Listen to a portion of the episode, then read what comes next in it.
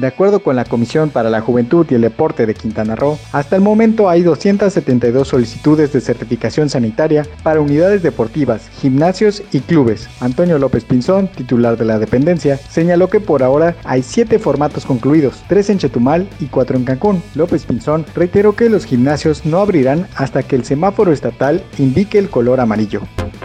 En otras noticias, este jueves Cancún FC tendrá su primer partido como visitante y será ante los Cimarrones de Sonora en el juego de la jornada 2 del torneo Guardianes 2020 en la Liga de Expansión. El encuentro comenzará a las 21 horas tiempo del centro de México en el estadio Héroe de Nacosari. El partido será a puerta cerrada.